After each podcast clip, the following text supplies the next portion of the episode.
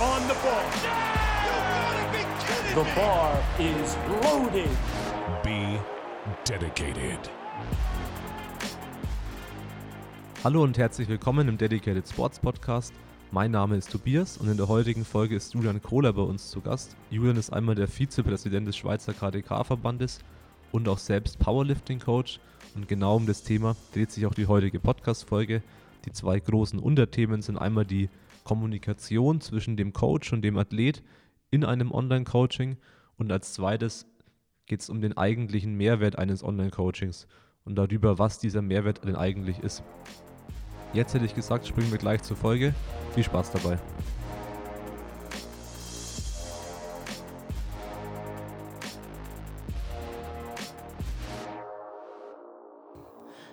Hi Julian. Hi Julian. Wir haben dich hier zum zweiten Mal zum Gast.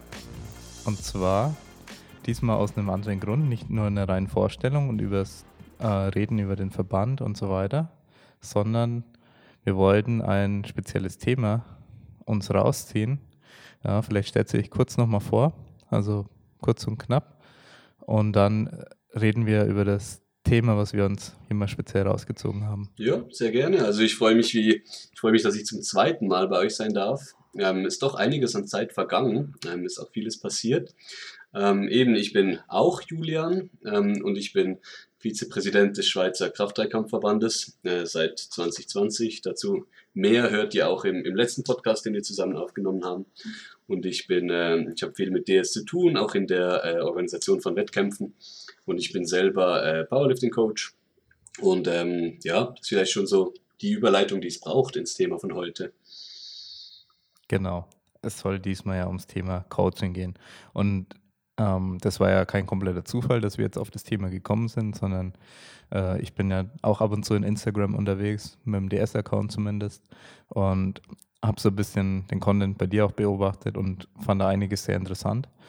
Ähm, also nicht nur äh, die Postings, sondern allgemein äh, sehr viele interessante Themen, die du ansprichst.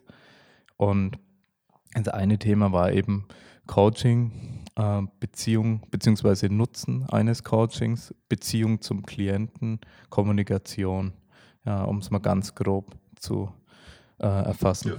Ja. ja, ich arbeite halt sehr viel nicht mit, ich sage jetzt mal, sehr verposteten Posts, also nicht die, ich bereite die nicht vor und dann äh, mache ich irgendwie eine schöne Grafik, das habe ich jetzt auch angefangen zum Teil, aber ich mache viel auch einfach Stories, ähm, wo ich halt gerade was bei mir so läuft, auch, auch äh, ein bisschen zur Sprache bringe und was ich mir gerade Gedanken drüber mache.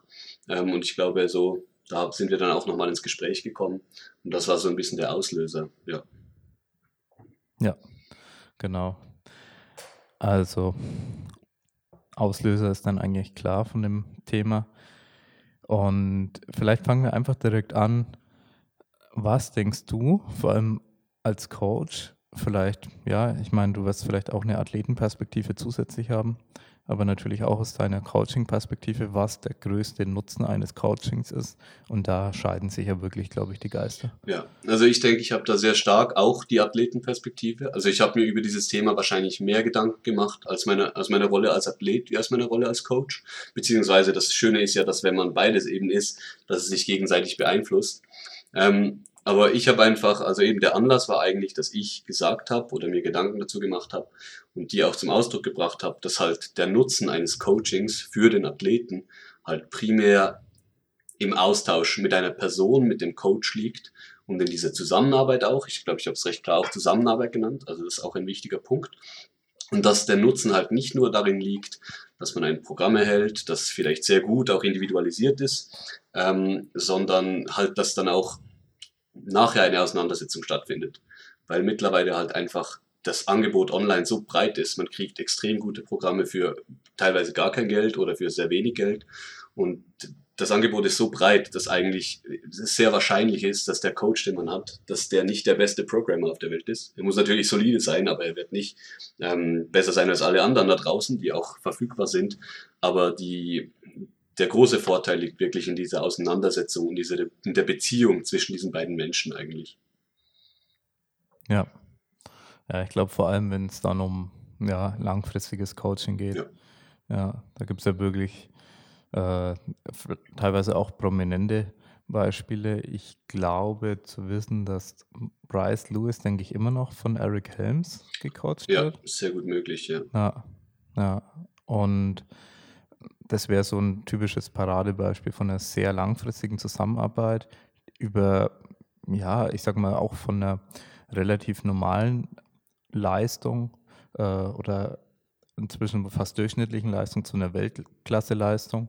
Und wo, glaube ich, dann schon bei solchen Beziehungen äh, ja, wirklich eine sehr intensive zwischenmenschliche Beziehung natürlich auch entsteht. Ja, auf jeden Fall. Ein ähnliches Beispiel wäre äh, Price Project und äh, Mike Teixeira, die auch seit Ja. jeher zusammenarbeiten und äh, auch in seinen, er hat ja diese Videos gemacht, auch jetzt wieder ein neues über seine Worlds, seine Worlds-Wettkampf und ähm, das hat er auch schon über seinen letzten Worlds-Auftritt gemacht und da kommt das auch sehr schön raus. Ja.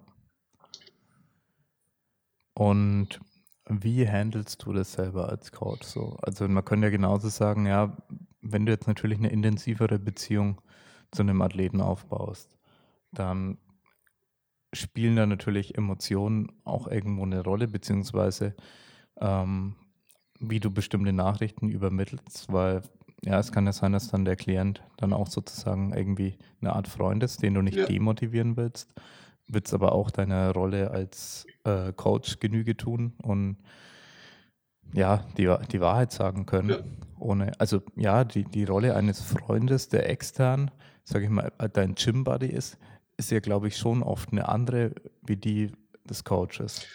Ja, also äh, das ist auf jeden Fall ein wichtiger Punkt. Ich, ich hole nur ganz ein bisschen weiter aus, weil es, glaube ich, für meine Perspektive sehr wichtig ist, auch wie ich mit, dem, mit, mit Sport allgemein groß geworden bin. Ähm, und das halt, wie bei vielen anderen, dass nicht Powerlifting nicht mein erster Kontakt war mit Sport. Äh, mittlerweile gibt es das mehr und mehr, aber die meisten Personen kommen aus anderen Sportarten. Und ich habe 13 Jahre Kampfsport gemacht, bevor ich mit Powerlifting dann angefangen habe. Und das einerseits, ich sage jetzt mal in Anführungsschlusszeichen, ein Mannschaftssport. Also man trainiert immer zusammen und man trainiert immer mit dem Coach.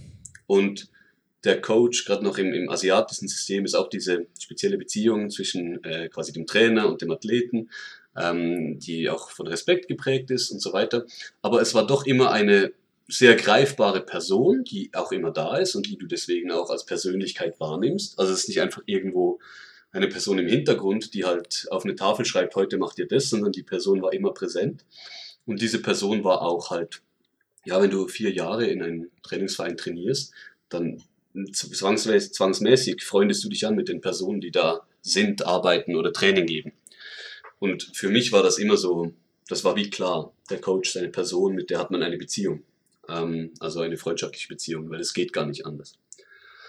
Und das ist halt im Powerlifting, da kommt die andere Perspektive rein, gerade halt im Online-Coaching, dass es halt ein bisschen anders ist. Also man trainiert nicht immer mit dem Coach, das geht gar nicht. Oft ist der ja auch nicht am gleichen Ort. Aber ich habe doch diese, diese Vorstellung von, wie diese Beziehung aussehen soll, eigentlich von so einem typischen Vereins-, Mannschaftssport ins Powerlifting auch mitgenommen. Und auch meine erste Powerlifting-Erfahrung ging, ich sage jetzt mal ein bisschen in diese Richtung. Ähm, also mein erster Powerlifting-Coach war ähm, der Coach auch von meinem Cousin, der den auch kennengelernt hat in den USA. Also der war zwar Amerikaner, aber das war so eine sehr informelle Sache. Also es war so quasi, hey, du zeigst mir jetzt, wie das geht, du schreibst mir ein Programm. Äh, wir haben über Instagram kommuniziert und das war sehr, ja, ich sage jetzt mal nahe in einem sehr unkomplizierten Verhältnis. Ja, man hat manchmal ein bisschen gequatscht, man hat ein bisschen über das Training gequatscht, dann kam das Programm, dann hat man sich darüber ausgetauscht und halt auch, wenn mal was nicht lief, dann, dann habe ich mich da gemeldet und gesagt, hey, heute war das und das scheiße und dann kam auch relativ schnell eine Nachricht zurück. Und das war für mich, gerade auch mit dem, meinem Hintergrund, meinem sportlichen Hintergrund von früher, war das noch wichtig oder war das ähnlich? Und ich habe das sehr geschätzt. Diese auch schnelle Auseinandersetzung, dieses, ja, nicht Realtime-Feedback, aber ich hatte immer Zugang zu dieser Person. Ähm, und das war für Ja. mich wichtig. Und das hat auch sehr geprägt, wie ich das halt dann weitergehend gesehen habe. Genau. Also, du äh, hast im Prinzip die Erfahrung gemacht, dass eine ähm, sehr, ja, ich sag mal, geradlinige und direkte Beziehung zum Coach die Regel ist. Also, Genau. dass du wirklich sagst, okay, es ist nicht eine anonyme Person im Hintergrund, die dir ein Programm schickt, sondern es, es entwickelt sich tatsächlich eine zwischenmenschliche Beziehung auch. Genau, und ich sehe darin auch Vorteile. Also ich sehe darin äh, vermehrt Vorteile, deswegen äh, sage ich das ja auch oder propagiere ich das auch und mache das auch selber so. Ähm, Ja. Du hast schon angetönt, es gibt sicher auch Risiken oder, oder halt äh, Dinge, die es zu beachten gilt. Aber grundsätzlich ist das auch meine Vorstellung davon, wie es sein soll. Ähm, und ich habe das dann natürlich sehr stark so mitgenommen. Auch, was vielleicht auch noch äh, eine Rolle spielt, ähm, auch über meine Powerlifting, ich sage jetzt mal Karriere, die in einem ähnlichen Umfeld angefangen hat, also mit vielen Gym Buddies, mit vielen sehr guten Gym Buddies in einem kleinen Gym. Wir haben oft zusammen trainiert und auch dieser informelle Austausch, sage ich jetzt mal, oder dieses Vorort-Coaching durch bessere Teamkollegen ähm, war auch sehr wichtig. Und da ist es wieder was Ähnliches. Es sind greifbare Personen, mit denen man eine Beziehung hat. Ähm, und dadurch wird teilweise das, das, das, das Feedback auch vielleicht mehr akzeptiert, weil das eine Person ist, die du schätzt, die du magst. Wenn du auch weißt, wenn die Person das sagt, dann ist es vielleicht wichtig oder dann ist es gut gemeint und dann sollte ich mir das mal ansehen. Und ich denke, mit dem Coach muss das ein Stück weit auch so sein. Also nicht nur, man sollte den Coach nicht nur respektieren, weil man weiß, oh, der ist ein guter Coach, sondern auch, weil man ihn als Person respektiert, weil man ihn als Person schätzt. Ja, also ich glaube auch, dass es sehr schwierig sein kann, von einer Person gecoacht zu werden, die man jetzt als, wo man sagt, okay, ich, ich schätze die Person als sehr kompetent ein, aber menschlich halte ich nichts von ihr. Ja. Ja, also das wäre, denke ich, auch eine problematische Beziehung dann irgendwo. Ich denke auch, wenn man versucht, immer komplett sachlich zu bleiben und sich auf Fakten zu beschränken, wird man leider immer irgendwelche psychologische Muster im Hintergrund wirken haben, Ja. die man, denke ich, nicht äh, abschalten kann auch. Und ja, dass man sagt, okay, es, ich kenne jetzt die Person, es ist fürs Programming und so weiter die Person, die perfekt für mich geeignet wäre, äh, der ich da mein Training anvertrauen würde. Aber ja, eigentlich mag ich den persönlich gar nicht.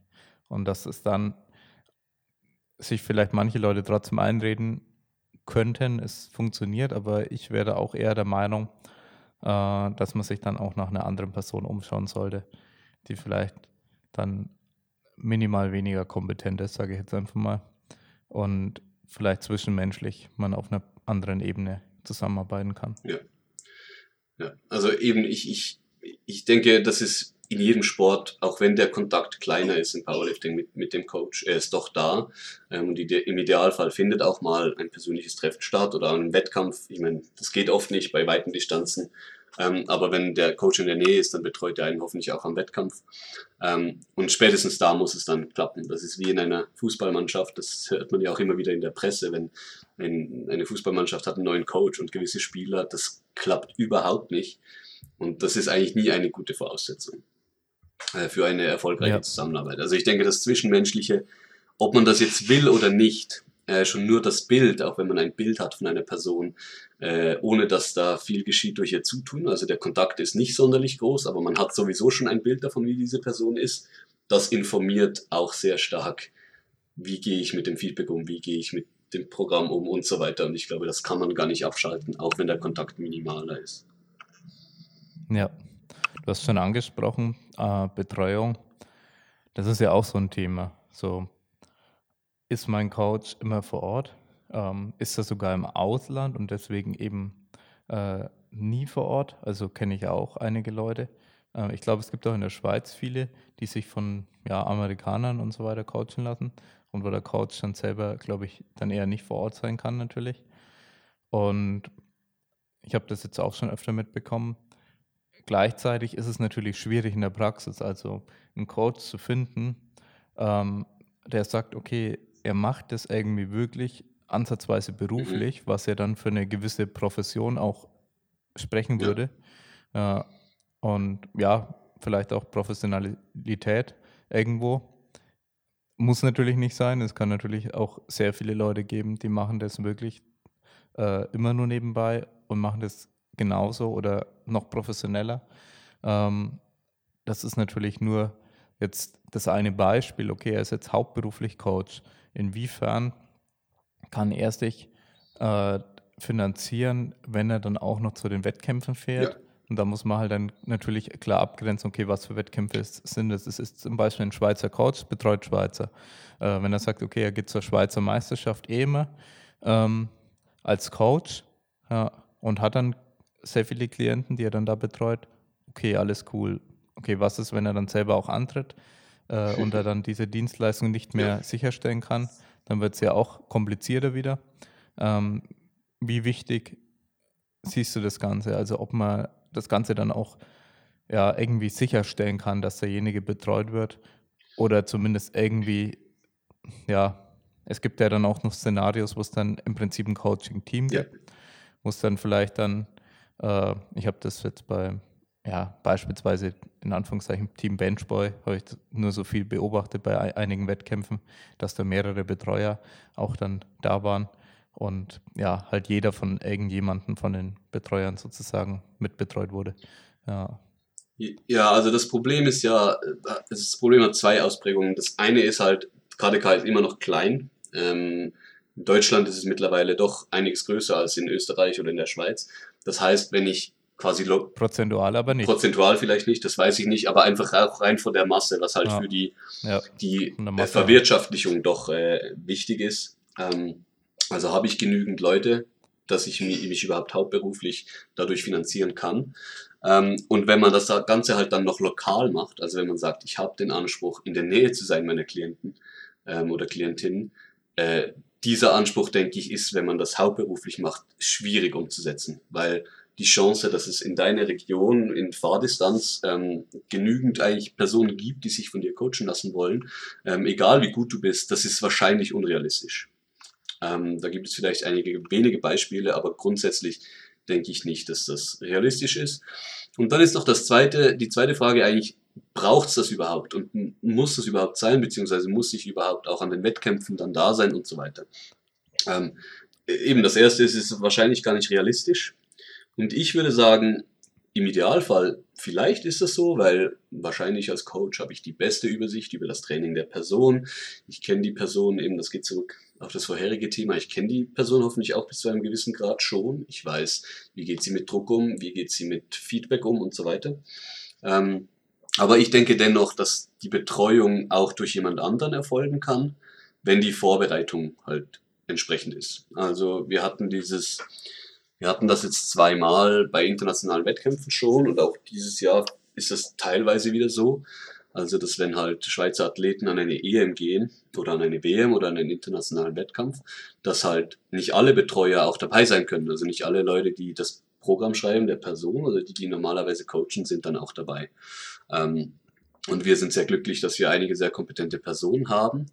Ähm, ich bin sehr glücklich, dass ich selbst mitgehen kann an die EM, aber wenn jetzt ein Athlet von mir an der EM starten würde und ich wäre nicht vor Ort, dann könnte ich mit gutem Gewissen das auch abgeben an eine andere Person, wenn die Vorbereitung entsprechend gut ist. Das heißt, die Vorbereitung heißt, diese Person muss informiert werden, vielleicht über gewisse Kontexte, sie muss einige Lifts der Person sehen, sie sollte idealer, idealerweise vielleicht mit dem Coach oder vor allem auch mit der Person den Wettkampf vorbesprochen haben, was sind die Ziele, was sind die Schwierigkeiten.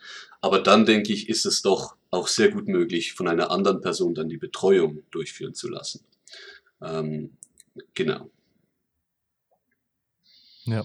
Also vielleicht ein Beispiel. Nee, klar. Ein Beispiel ist auch, ich, ich habe mich noch nie von meinem tatsächlichen Coach an einem Wettkampf betreuen lassen, weil es gar nicht ging. Ähm, und ich habe mich von, von Niklas beispielsweise oder auch von Dario, ähm, Powerlifting-Kollegen von, von mir halt betreuen lassen. Und das war immer eine extrem gute Erfahrung. Gerade auch, weil vielleicht diese Person in einem Online-Coach-Setting meine Lifts mehr sehen, mein Training von näher mitkriegen, wie der Coach hinter dem Bildschirm. Ähm, und das kann auch Vorteile haben. Ja, also ich denke auch, dass so ein Trainingskollege oftmals ein sehr guter Ersatz sein kann wenn er mit der Strategie des Coaches ja. vertraut ist, was so Versuchsauswahl und so weiter angeht. Also ist es jetzt okay, es ist absolut nur Competition, geht nur um Platzierung oder geht es um irgendeinen Rekord oder geht es einfach nur darum, mit äh, Sicherheit äh, herzustellen und ein möglichst hohes Total mit am besten 9 ja. von 9, weil äh, in der Vergangenheit beispielsweise Wettkämpfe nicht so äh, perfekt liefen und wir einfach ein bisschen Sicherheit wieder reinbringen wollen äh, in den Wettkampfablauf und da gibt es ja dann doch verschiedene Ansätze und wenn das halt gut übermittelt wird und dann die Person, die dabei ist, dann am besten noch die de, dein Bar-Speed Ja, kennt, Genau. äh, deinen typischen. Das ist halt oft sehr entscheidend. Da gibt es ja wirklich brachiale Unterschiede. Ähm, und ja, äh, vor kurzem, wo war das? Ah, Ich kann habe das auch in Social Media gesehen. Oder halt äh, anhand vom Barspeed. Ähm, ach genau, das war bei äh, äh, Bodybuilding. Ähm, ah, jetzt habe ich den Namen vergessen. Wieder das Namensproblem. Aber auf jeden Fall, ja, wieder das Namensproblem, das altbekannte. Aber das kann ich dann nebenher nochmal äh, aufmachen. Jedenfalls anhand vom Barspeed die reale RPI dann so berechnen. Aber es geht natürlich nur, wenn man halt den Barspeed von der Person dann eben spezifisch kennt. Ja, also das ist, Ja. muss individuell natürlich gemacht werden, genau. Ja, also zum Beispiel dann sagen anhand von einem Video im Nachhinein, okay, das war eine RPI so und so, Ja. indem man halt wirklich mal die, bei der Übung auch getestet hat, man selber ans Limit gegangen ist, Jeff Nippert. Ah ja, ist der Name. ja spannend, ja. Genau. Ja, genau. Der hat das teilweise dann halt eben analysiert. Ähm, genau, und da sieht man halt auch erst, wie individuell es natürlich dann auch sein kann, äh, wie sich dann der Barspeed entwickelt. Bei einem One-Rep-Max natürlich dann, ja, ich glaube teilweise nicht so drastisch. Äh, manchmal wie bei Wiederholungen. Bei Wiederholungen finde ich fast, dass die Unterschiede größer sein können. Also, dass es Menschen Mhm. gibt, die wirklich bis zur letzten Wiederholung einen krassen Barspeed Ja. haben und dann ist einfach Schluss. Ja. Also ich habe eine Zeit lang mit Barspeed gearbeitet. Also ich habe ähm, ich hab einen Barspeed-Tracker, so ein Velocity Meter. Und also ich Ja. arbeite auch jetzt immer mal wieder damit. Und was halt wirklich auffällt, ist, dass die individuelle Abweichung, halt Größe, ähm, Trainingslevel oder auch einfach wirklich rein, rein muskuläre Unterschiede, die nicht beobachtbar sind oder auch Gewicht der Person, äh, halt extreme Unterschiede. Gerade die Größe, weil halt Meter pro Sekunde die Beschleunigung größer ist, wenn eine Person zwei Meter groß ist und der, die Stange eine größere Distanz auch ähm, zurücklegen muss, dann wird die Geschwindigkeit Ja. automatisch höher, was aber nicht verglichen werden kann zwischen zwei Personen. Ähm, deswegen muss das natürlich Ja. ganz klar individualisiert werden. Ja. Ja. Aber ja, äh, zurück zum Thema. Ich denke, dass es funktionieren kann, wenn äh, die Person, wie gesagt, den Athleten dann auch kennt und dass es nicht immer nötig ist, solange die Strategie eben klar ist, äh, dass der Coach selber vor Ort ist. Ja. Dass es aber natürlich einen Einfluss hat auf die zukünftige Beziehung von Athleten und Coach, ähm, ob man selber beim Wettkampf immer dabei war oder nicht. Ja. Ja, also, also ich kann nur als Beispiel jetzt äh, auch Lea sagen. Ja, ich glaube, ich war jetzt bei einem Wettkampf von 23 oder so, ähm, war ich nicht dabei. Und ja, obwohl es jetzt seit zwei Jahren fast nicht angetreten ist, muss man dazu sagen, man hat trotzdem 23 Wettkämpfe oder so. Ähm, aber ich war, wie gesagt, bei einem Wettkampf nur nicht dabei, wo es halt beruflich dann äh, leider nicht anders ging, äh, wo ich selber dann beruflich bei einem Event war. Äh, ich denke, da war ich dann bei der Weltmeisterschaft in Stuttgart Ja. oder so vom Turnen. Ja, ja und habe aber wirklich sonst immer alles dran gesetzt, dass es eben funktioniert, dass ich immer dabei bin, weil diese ganzen Erfahrungen, die ich natürlich auch vor Ort äh, mitnehmen konnte, mit okay, ähm, wie verhält es sich im Warm-up, äh, wie verhält es sich vor den Lifts, ja, und wie verhält sich vor allem auch äh, Barspeed Ja, und so, auch Fall. von den, von den letzten Warm-ups. Ähm, du wirst Athleten haben, die bei den letzten Warm-ups mehr strugglen als auf der Plattform, Ja. aber das muss man, das muss man unbedingt wissen. Ähm, Ja, ich, ich, ich denke halt auch, dass Plattform-Coaching, also Meet-Day-Coaching auf der Plattform oder neben der Plattform stehen und den Athleten unterstützen, ist halt nochmal ein separates Skillset, das auch separat geübt werden muss. Also nur weil man der perfekte Coach ist und perfekte Programme schreibt, das sagt überhaupt nichts darüber aus, wie gut man einen Athleten am Wettkampftag betreuen kann oder ja. Und das kann man auch nicht einfach so, sondern das muss halt auch geübt werden. Und insbesondere da ist es halt auch schön, wenn man äh, als, also ich hatte das auch so gemacht. Ich habe meine ersten Wettkämpfe mit, mit Freunden gemacht. Ich hatte noch keine Ahnung, ich hatte keinen Coach, keine, gar nichts, sondern wir haben uns gegenseitig betreut und ich habe da die ersten Erfahrungen gesammelt. Und dann beim nächsten Wettkampf haben wir uns wieder betreut, haben wieder Erfahrungen gesammelt. Und all das war halt wie schon so eine Vorbereitung dann auf mein späteres Wirken als Coach auch. Ähm, wohingegen, wenn ich einfach gesagt hätte, so, jetzt bin ich Coach Und dann muss ich an den ersten Wettkampf mit einem Athleten und ich habe selber keine Ahnung, wie das abläuft oder wie das ist, nebendran zu stehen. Das wäre sicher schwerer gewesen. Also das wie jeder Coaching-Skill oder auch jeder Skill sonst. Das muss geübt werden und Ja. idealerweise äh, oft, bevor, bevor es dann wirklich äh, losgeht. Ja. Ja, ja, definitiv. Und ich selber musste da auch als Coach meine, meine Rolle finden. Und zwar war das dann am Ende nicht die, ähm, also wir unterteilen Plattform-Coaching bei DS in, in zwei, ähm, ja, wie soll ich, Sparten, Mhm. was auch immer. Na, und das eine ist äh, direkt hands-on Athletencoaching und das andere ist im Hintergrund äh, die richtigen Entscheidungen Ja. treffen. Ja, und vielleicht mal einen kurzen Kontakt mit dem Athleten haben. Mhm. Ähm, das empfehle ich auch vielen Leuten, die ähm, ja, ihren Lebenspartner zum Teil betreuen, äh, dass es auch eine Option sein kann, ähm, dass es eine dritte Person gibt, die dazwischen geschalten Ja. ist, äh, die einfach die Direktbetreuung macht und man, ja, das kann Vor- und Nachteile haben. Also wenn man, wenn man jetzt, wie in dem Fall Lea, Ja. ähm, ich jetzt meine Freundin betreue, es kann Vor- und Nachteile haben. Und man muss halt für sich rausfinden, äh, was da überwiegt und was für ein Typ man ist. Wenn man natürlich selber der perfekte Plattform-Coach ist und das ist deine Freundin, dann äh, kann man das natürlich äh, tendenziell nutzen. Ich bezeichne mich jetzt nicht als äh, den Plattform-Coach, sondern äh, ich äh, meine zumindest, äh, weil wir seit äh, 2015 da eigentlich die Erfahrung gesammelt haben, dass ich sehr gut Versuche prognostizieren kann und sehr gut Entscheidungen treffen kann. Und ich bin sehr distanziert Ja. sowas. Und ich bin oft zu distanziert, wenn ich direkt beim Athleten Mhm. stehe, weil der sich dann denkt, ich interessiere mich nicht dafür, was da Ja. passiert. Aber ich denke dann meistens schon nach und habe keine Zeit, mich zu freuen über ja. äh, einen, einen, gut, einen supergeilen Erstversuch oder so. Ähm, sondern ich denke dann drüber nach, okay, ist die Strategie immer noch dieselbe oder sollte die Strategie immer noch dieselbe sein, wie sie jetzt geplant war oder äh, kommen es jetzt zu Anpassungen? Und es gibt halt, halt sehr emotionale Coaches, die dann äh, halt richtig drin sind und was auch gut sein kann für den Athleten nebendran.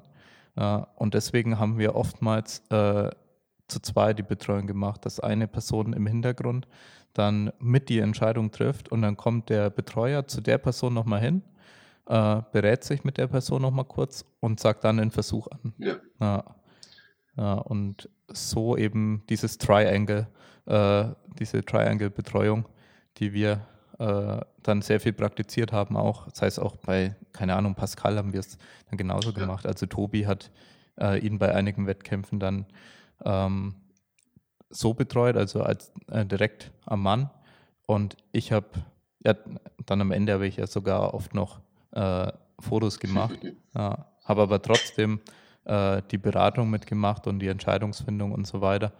Und solche Geschichten ähm, halte ich auch für sehr sinnvoll, äh, das vielleicht noch mit in den Raum zu werfen. Okay, es gibt mehr als, also weil du den Punkt eben schon sehr richtig erfasst hast. So, es ist halt nicht so, du bist ein geiler Coach, okay, du bist ein geiler Coach, Ja. sondern es gibt so viele Facetten eines Coachings und das ist ja auch zum Teil hier Thema, äh, nämlich die Facette auch, okay, zwischenmenschliche Beziehung.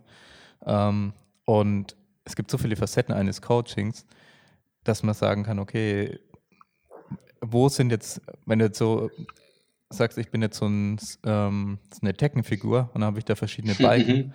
äh, Wo, wo sind meine guten Balken und wo, wo kann ich äh, besser? wo sind meine Schwächen? Ja, absolut. Ja. Und jeder Coach hat Schwächen und ich, ich kann es wirklich beschwören. Ich habe das vor kurzem schon öfter äh, gesagt, hin und wieder, dass ich sehr gute Coaches kenne, ähm, die auf der Plattform äh, Leute betreuen, also sehr gute Plattform-Coaches, die wirklich direkt Ja. am Mann sind, äh, dass ich auch sehr gute Strategen Ja. kenne, ähm, dass ich Leute kenne, die unglaublich geile Programme schreiben und äh, sportwissenschaftlich auch top aufgestellt Ja. sind, aber dass ich eigentlich jetzt spontan mir niemand einfällt, wo ich jetzt sagen würde, boah, der ist bei allem, allen, was ich jetzt hier so aufgezählt habe, Ja. top. Ja. Ja.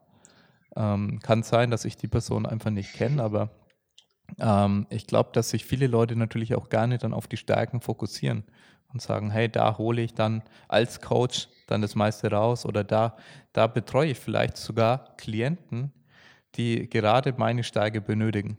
Auf jeden Bereich. Fall. Also ich denke schon, das geht zurück auf das, was wir gesagt haben mit der zwischenmenschlichen Beziehung. Das kann Teil der zwischenmenschlichen Beziehung sein, dass halt mein Skillset auch auf die Person passt, die dieses Skillset benötigt. Ähm, Richtig. Auf jeden Fall. Also ich denke halt allgemein, und das, das ist zwar, ist, der, der Begriff ist totgeschlagen, aber die Individualisierung und insbesondere auch beim Plattform-Coaching, und da muss ich halt effektiv sagen, meiner Meinung nach lohnt es sich in dieser Situation besonders den Athleten gut zu kennen. Deswegen glaube ich auch, dass es gut funktioniert, wenn Freunde sich gegenseitig betreuen, ähm, weil Plattform-Coaching vielleicht fast noch am individuellsten ist von allem. Also wie geht eine Person ja. mit Druck um, wie geht eine Person mit einem Event um, wie geht eine Person mit ihren Versuchen um. Und das kommt ja noch dazu, ja. Da lohnt es sich halt einfach sehr zu wissen. Ähm, ich weiß nicht, äh, wer mich vielleicht mal gesehen hat. Du hast mich viel gesehen an Wettkämpfen, ähm, aber auch auf diesen Streams und so. Ähm, ich habe sehr viele Athleten betreut. Ich habe in den letzten zwei Schweizer Meisterschaften wahrscheinlich über zehn Athleten ja. betreut. Und bei keinem Athleten gehe ich gleich auf die Plattform. Also der eine Athlet, der will eine Nackenplatsche und der will, ah, jetzt gehst du drauf und was auch immer. Und dann Andrea beispielsweise, ja. ähm, meine Freundin, da weiß ich, die will gar nichts. Die, die gibt mir die Kopfhörer und ich sage vielleicht noch, okay, let's go. Und das ist alles. Nicht berühren, nicht, nicht schreien, nix. Ähm, und ja. das muss man einfach sehr, sehr genau wissen, weil das kann die Person total ja. aus der Bahn werfen oder halt total zu ihrem Erfolg oder Nicht-Erfolg beitragen. Und deswegen glaube ich, ja. dass das ein, ein Punkt ist, wo es sich lohnt, schon auch mit der Person idealerweise schon mal ein Meet gemacht zu haben oder das zumindest gut vorzubesprechen. Ja. ja, genau. Die Kommunikation in der Richtung. So ein Vorgespräch ist cool, wenn man das anbieten kann. Also vor einem ja. Wettkampf nochmal ein ganz ruhiges Gespräch, wo es nicht um, ums Training genau. geht, sondern einfach nur, okay, äh, wie wollen wir das Ganze angehen? So, wie willst du betreut werden? Und man dann selber vielleicht auch dem Athleten äh, schon vorher so, so ein äh, einen Guide äh, mündlichen mit an die Hand gibt, okay, so wird das Ganze ablaufen. Ja. Also wir werden dann äh, uns da zu dem und dem Zeitpunkt treffen, weil das kann schon der erste Absolut, ja, äh, Punkt ja. sein, wo dann, wo dann Panik auftritt. Oh, wo ist mein Coach? Genau. Wo ist genau. mein Coach? Wenn du, wenn du zum Beispiel vorher jemand anderes betreust und du sagst, du stellst es ganz, äh, äh, du stellst es klar, dass du dann zu dem und dem Zeitpunkt dann wahrscheinlich erst mit dem Warm-up sein mhm. wirst, dann weiß der Athlet Bescheid und er ist ruhig. Ja, und wenn solche dann, Dinge dann nicht abgeklärt sind, dann kann das der erste Stressfaktor sein. Und ich glaube, ähm, vielleicht weil ich auch selber eher der typische ängstlichere mhm. Athlet bin, ich glaube, dass für viele Athleten der Punkt Sicherheit einfach unglaublich wichtig ist. Also ja. so diese Stressfaktoren, die aufkommen können, zu vermeiden. Und also es gibt ja echt sehr viele es gibt, genau, ja. Okay. Vor, allem, vor, allem, wenn man das erste äh, Mal einen Wettkampf ist. Gewicht. ja, Gewicht. Und das ist so ein typischer Stressfaktor, äh, wo, glaube ich, viele Coaches aus gutem Grund sagen, bitte mach dir beim ersten Wettkampf keine ja. Sorgen ums Gewicht, weil es gibt so viele Stressfaktoren. Du willst dir nicht auch noch Sorgen ums Gewicht machen. Ja. Ja. Also eigentlich allgemein, das ist, ist, so ein, ist ein Gesamtpaket. Auch da, ich sehe die Rolle des Coaches sowieso allgemein und am Wettkampftag ganz spezifisch darin eigentlich dem Athleten möglichst viel Last abzunehmen. Schon nur die Tatsache, dass jemand sich einen Coach sucht, ähm, ist ja auch darin begründet, dass er sagt, ich will mich nicht die ganze Zeit damit auseinandersetzen müssen, was mache ich in meinem nächsten Training, äh, welches Programm suche ich mir als nächstes raus.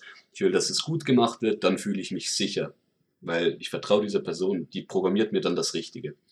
Und das ja. übersetzt sich sehr stark auch in den Wettkampftag oder in die Wettkampfvorbereitung weil der Sport halt in der Schweiz noch entsprechend stark am Wachsen ist, hatte ich sehr viele Athleten ähm, und Athletinnen, die halt den ersten Wettkampf hatten ähm, und die vielleicht auch schon andere Sportarten gemacht haben, dann ist es noch ein bisschen einfacher, aber insbesondere bei Personen, die noch nie an einem Wettkampf waren, ist dieses Gefühl der Sicherheit und insbesondere eben die Unsicherheit zu nehmen extrem wichtig. Und da habe ich tatsächlich, hatte ich mit Athleten einen Monat vor dem Wettkampf habe ich auch, ich habe eine Excel-Tabelle geschrieben von, von so einem typischen Zeitablauf von einem Wettkampf oder was ist alles, was passiert. Mhm. Also da ist, ist Weigh-In, cool. da bin ich dann bei dir. Ähm, ich habe Athleten auch schon so Cheat-Sheets gemacht, wo, weil ich, ich hatte das selber schon mal, dann stehe ich am Weigh-In, dann sagt er, was sind deine Opener? Und ich bin so, Ich habe keine Ahnung. Einfach kalt, kalt leer, oder? Weil ich gerade voll gestresst bin. Äh, das, das auf ein Blatt Papier aufschreiben, auch erklären im Warm-up, hey, du wirst dich ausziehen müssen oder nicht, du darfst das und das anbehalten, das und das nicht. Einfach möglichst viele Unsicherheitsfaktoren dem Athleten abnehmen und ihm schon weit Ja. im Voraus erklären, wie wird der Tag ablaufen. Ich glaube, das kann wahnsinnig wichtig sein für Leute, die das noch nie erlebt haben. Ja, genau, das stimmt. Ich glaube, je stärker die, die Vorstellung von dem, was oder von dem, was tatsächlich passiert, ähm, wenn die Vorstellung zu stark abweicht, dass es dann plötzlich ein Stressfaktor Ja. werden kann. Wenn dann mit irgendwas passiert, mit dem er gar nicht gerechnet hat, ähm, ja, könnte natürlich auch sein, wie, okay, es wird jetzt Equipment kontrolliert. Damit hat er jetzt nicht gerechnet, dass es eine Equipment-Kontrolle gibt und dann auch noch was abgelehnt wird. Und dann wird die Panik groß. Also sowas zu vermeiden. Äh, ich weiß nicht, wie es bei euch inzwischen ist. Bei uns war es jetzt schon an der bayerischen Meisterschaft, dass jetzt auch, äh, die wir jetzt gerade ausgerichtet haben, auch selber, dass da auch Equipment-Kontrolle war. Aber ich glaube, das war schon im Jahr davor. Äh, also haben, haben sie schon länger jetzt angefangen. Also es war zuerst nämlich gar nicht bei regionalen Wettkämpfen, sondern nur bei einer deutschen, wenn überhaupt. Ähm, also sogar, dass es da, glaube ich, seit ich jetzt Powerlifting mache, nicht schon immer war, dass da jetzt irgendwelche strengen, strengen Kontrollen waren. Das kam dann mit der Zeit und jetzt eben auch regional. Äh, wie ist es bei euch da gerade? Bei uns läuft das alles unter Selbstkontrolle. Ähm, man hat jederzeit vor dem Wettkampf die Chance zu fragen, ob das, Wett äh, das Equipment konform ist. Und wenn man sich unsicher ist, sollte man auch zwingend fragen, weil im Wettkampf nachher Ja. wird man entsprechend ähm, also bestraft oder halt darauf hingewiesen und muss das Equipment entfernen. Also wenn ich an einen Wettkampf komme mit einem zu breiten Gürtel, dann ist es nicht, dass ich da vorbeigehen muss und dann kriegt der einen Stempel oder einen Kleber drauf, sondern wenn ich dann halt mit dem Gurt, wenn ich niemanden frage, und mit dem Gurt auf die Plattform laufe, dann heißt es halt, der Lift ist ungültig oder je nach Stärke des, des Vorfalls oder du musst den Gurt ausziehen oder was auch immer oder ich darf nicht auf die Plattform und so weiter. Also es liegt so ein bisschen in der Verantwortung des Athleten oder auch eben des Mhm. Betreuenden, äh, das vorgängig abzuchecken. Ja, ja, ist glaube ich auch äh, the way to go, den sehr lange, äh, der sehr lange auch in Deutschland so gemacht wurde. Ja, und ich glaube, die wollten einfach nur irgendwann das so ähnlich machen, wie ich meine, dass es eben bei der EPF und so Ja. und IPF abläuft. Ja. Ja, dass da wirklich dann, es ist halt ein extremer Zeitaufwand. Ich würde jetzt nicht sagen, dass ich der allergrößte Fan davon bin, äh, von jedem alles durchzugehen äh, von dem Wettkampf. Der Weigh-in-Prozess wird unglaublich verlangsamt, aber ist ein anderes Thema. Ja, vielleicht ja, es gibt viele Themen. um, um auf das, das Core-Thema zurückzugehen, was, was ich halt Ja. schon noch gerne so erwähnen würde oder sagen, drüber sprechen würde, ist eigentlich, wieso ich denke, dass die Beziehung auch im Trainingsalltag, also in der normalen Trainingsplanung, jetzt nicht im Wettkampf, wieso die wichtig ist. Und eigentlich ein, Ja. ein Hauptgrund, ähm, so ein konzeptueller Hauptgrund, ist wirklich, dass ich als Coach, weil ich eben nicht diese ich habe nicht diese Situation, dass ich jedes Training mit dem Athleten in einem Raum stehe. Das ist fast unmöglich. Ähm, sogar wenn ich vielleicht in der Nähe bin, ich kann nicht jedes Training mit dem Athleten absolvieren. Ähm, die, ein, die, die, die Hauptinformation, die ich erhalte über das Training des Athleten, erhalte ich durch den Athleten. Das heißt, ich habe keine objektive, ich habe nie, also Objektivität ist sowieso immer äh, limitiert, aber ich habe eine sehr subjektive Weitergabe von Informationen, die durch den Athleten an mich weitergegeben wird. Und je näher ich es schaffe, an den Athleten zu kommen, desto, und je ehrlicher diese Kommunikation ist und je intensiver diese Kommunikation ist, die, die Hoffnung ist, dass desto besser ich die besseren, qualitativ besseren Informationen aus dem Training kriege. Jetzt kann man natürlich sagen, okay, wenn ich halt einfach ein Spreadsheet abgebe und ich habe keine ähm, Beziehung mit dem Athleten und dann stehen da nachher einfach Zahlen drauf, dann sind diese Zahlen 100% objektiv. Ich habe äh, dann die objektiveren Informationen, aber ich glaube, dass da so viel Kontext verloren geht, dass es sich eben sehr lohnt, die Auseinandersetzung intensiv zu gestalten und dementsprechend mehr Informationen über das Training des Athleten zu erhalten. Ja. Ähm, in welchem Rahmen denkst du, lohnt es sich als Coach, diese zwischenmenschliche Beziehung zu fördern oder aufrechtzuerhalten? Das heißt, Beispiel wäre Kommunikationswege natürlich, äh, haben einen großen Einfluss auf die zwischenmenschliche Ja. Beziehung. Also Kommunikationsweg, ähm, E-Mail ist es so, dass ja, ich würde mal sagen, schon mit das Anonymste, was du machen Absolut. kannst, wenn du sagst, du hast reinen E-Mail-Kontakt. Ähm, nächste Stufe wäre natürlich irgendwie ein Instant Messenger, irgendwas in der Art. Ich meine, früher gab es noch mehr Facebook, ist jetzt eher tot inzwischen. Ähm, früher wurde auch viel Facebook-Coaching betrieben, sage ich Mhm. jetzt mal. Und inzwischen ist da sehr viel natürlich auch in WhatsApp angelangt. Und dann gibt es natürlich noch die Möglichkeit, auch regelmäßige Calls abzuhandeln, wo man sich dann am besten auch persönlich Mhm. sieht. Ja, und die letzte Möglichkeit wäre, okay, du trainierst zusammen. Entweder, dass du eh zusammen trainierst oder dass du halt regelmäßig was ausmachst. Das wäre so wahrscheinlich das Intensivste, was du machen kannst als äh, zwischenmenschliches Erlebnis. Also ich bin sehr, äh, mein, meine Perspektive ist sehr stark beeinflusst durch das, was ich selber bieten will und durch das, was ich denke, ist für mich einerseits für mich als Coach befriedigend. Also ich will so mit den Leuten arbeiten und auch was ich denke, ist für die Person am besten. Ich sage nicht, dass es für alle Personen am besten ist oder dass jeder Coach, der das nicht macht, das nicht gut macht. Aber für mich ist es die Variante, mit der ich am meisten Erfolg hatte. Ähm, ich, ich hatte mal selber das Coaching-Verhältnis, dass das alles über E-Mail und dann, dann macht man ein Datum aus für ein Skype-Gespräch. Und schon nur die Hürde dieser, dieser Ver, Verregelung, also es gibt eine Regel, wie man sich trifft und so weiter, das war für mich extrem klinisch und da geht der Spaß an der, an der Auseinandersetzung ein bisschen unter für mich. Ich arbeite primär, ich habe das Privileg, dass ich viele Personen habe, die im gleichen Gym wie ich trainieren. Das ist natürlich sehr komfortabel. Die sind dann einfach, dann trainiert man mal zusammen, dann kriege ich viel mit. Wenn es mal wirklich was Intensives gibt, dann kann man auch was ausmachen und sich spezifisch dann auf den Athleten fokussieren. Aber ich würde mal behaupten, die meisten anderen Personen, die ich betreue, läuft die Kommunikation via WhatsApp. Ähm, und da habe ich dann auch den Anspruch an mich selbst, dass ich schnell verfügbar bin. Auch da sehe ich total, wenn jemand ähm, äh, das nicht leisten mag oder nicht leisten kann, aus ganz verschiedenen Gründen, dann ist das völlig klar. Aber ich habe den Anspruch an mich, dass ich auch äh, einigermaßen, es ist ein Instant Messenger, einigermaßen schnelles Feedback geben kann. Äh, das kann gehen von, die Trainingssession war heute scheiße, äh, ich brauche Beruhigung. Und dann schreibe ich eine halbe Stunde später, hey, das macht jetzt nichts, dass die Trainingssession scheiße war, weil ähm, im Großen und Ganzen bla bla bla. Ähm, das ist so das eine. Und das andere, wo ich auch viel Value sehe, ist halt, wenn ein Trainee, insbesondere Trainees, die noch unsicher sind, mir ein Video von ihrem letzten Warm-up senden und die wissen normalerweise, um diese, diese Zeit bin ich erreichbar. Sie trainieren dann und dann sage ich halt spezifisch, okay, das Warm-up war gut oder das und das war nicht gut oder das war etwa diese RPE und ich empfehle dir jetzt das andere zu machen. Mir ist bewusst, das ist extrem arbeitsintensiv oder auch extrem von der Verfügbarkeit sehr schwierig. Ähm, ich bin sehr viel an meinem WhatsApp, deswegen ist mir das möglich. Aber diese Art der Auseinandersetzung mit relativ zügigem Feedback schätze ich sehr, selbst als Athlet. Und ich glaube auch, dass ich da als Coach am nächsten an eine direkte Auseinandersetzung oder direktes Trainingsfeedback komme, wie ich es im 1 zu 1 erreiche. Und dann, insbesondere weil es mir auch wichtig ist, eben die Athleten ein bisschen zu kennenzulernen, ein bisschen zu fühlen, ähm, mache ich vor Wettkämpfen oft Teamtrainings oder treffe mich spezifisch mit den Athleten. Die Schweiz ist klein, das geht zum Glück. Ähm, und ich arbeite primär mit Leuten aus der Schweiz, ähm, um dann wirklich nochmal auch zu sehen, wie gehen die Leute an die Stange, ähm, wie bewegen sich die Lifts in echt und im Verhältnis dazu, wie sie sich geben. Und damit ich dann die größtmögliche Information habe für einen Wettkampf. Ähm, da siehst du jetzt, ich arbeite sehr intensiv mit den Leuten zusammen und ich sehe durchaus, wieso das nicht geht oder wieso das ab einem gewissen Klientenvolumen nicht mehr geht.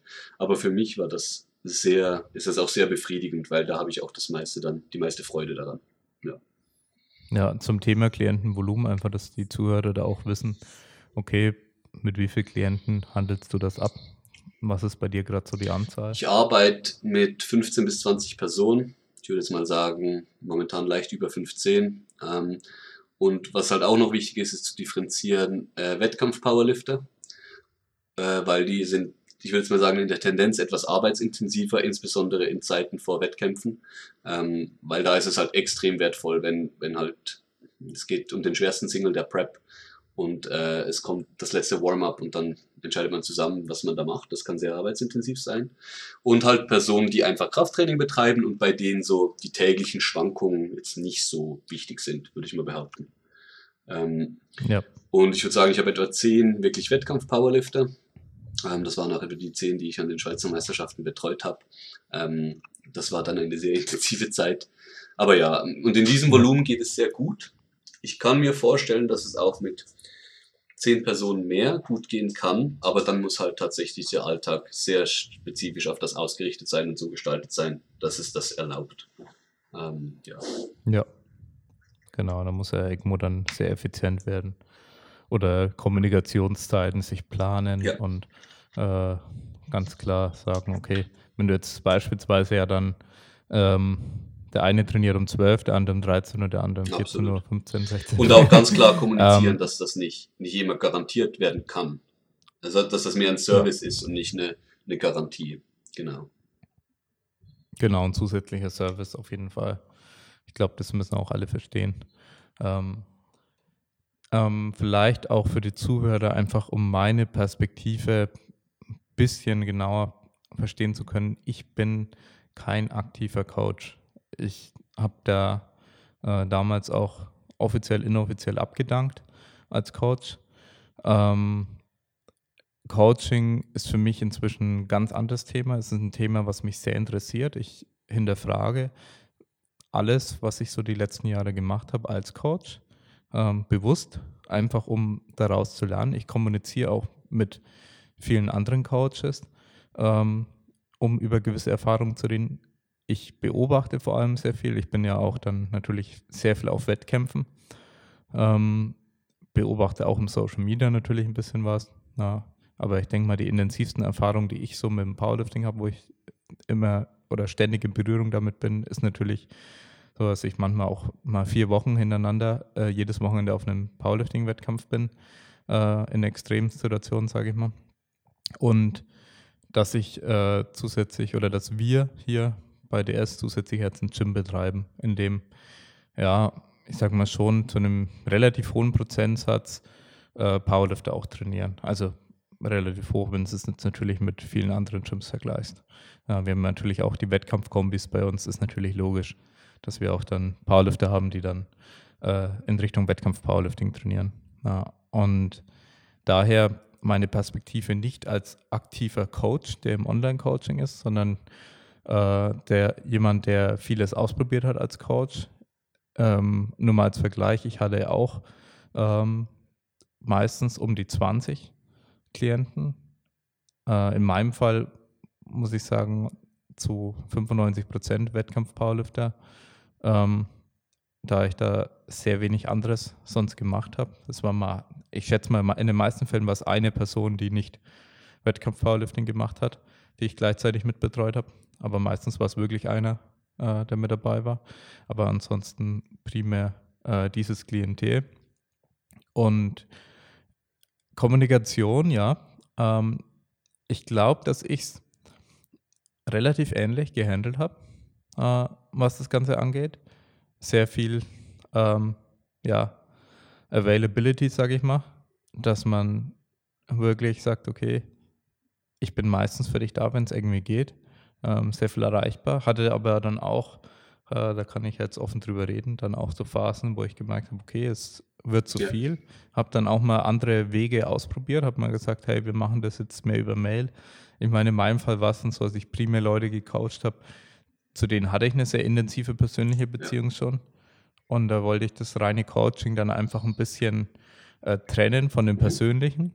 Äh, und so, okay, man schreibt noch in WhatsApp, ähm, aber da soll es dann nicht primär ums Coaching gehen, sondern dann eher so, okay, ähm, macht euch mal Gedanken nach der Trainingswoche, was euch wichtig ist und schreibt mir eine Mail gegebenenfalls und macht mal vielleicht den Call aus. Solche Sachen habe ich auch ausprobiert.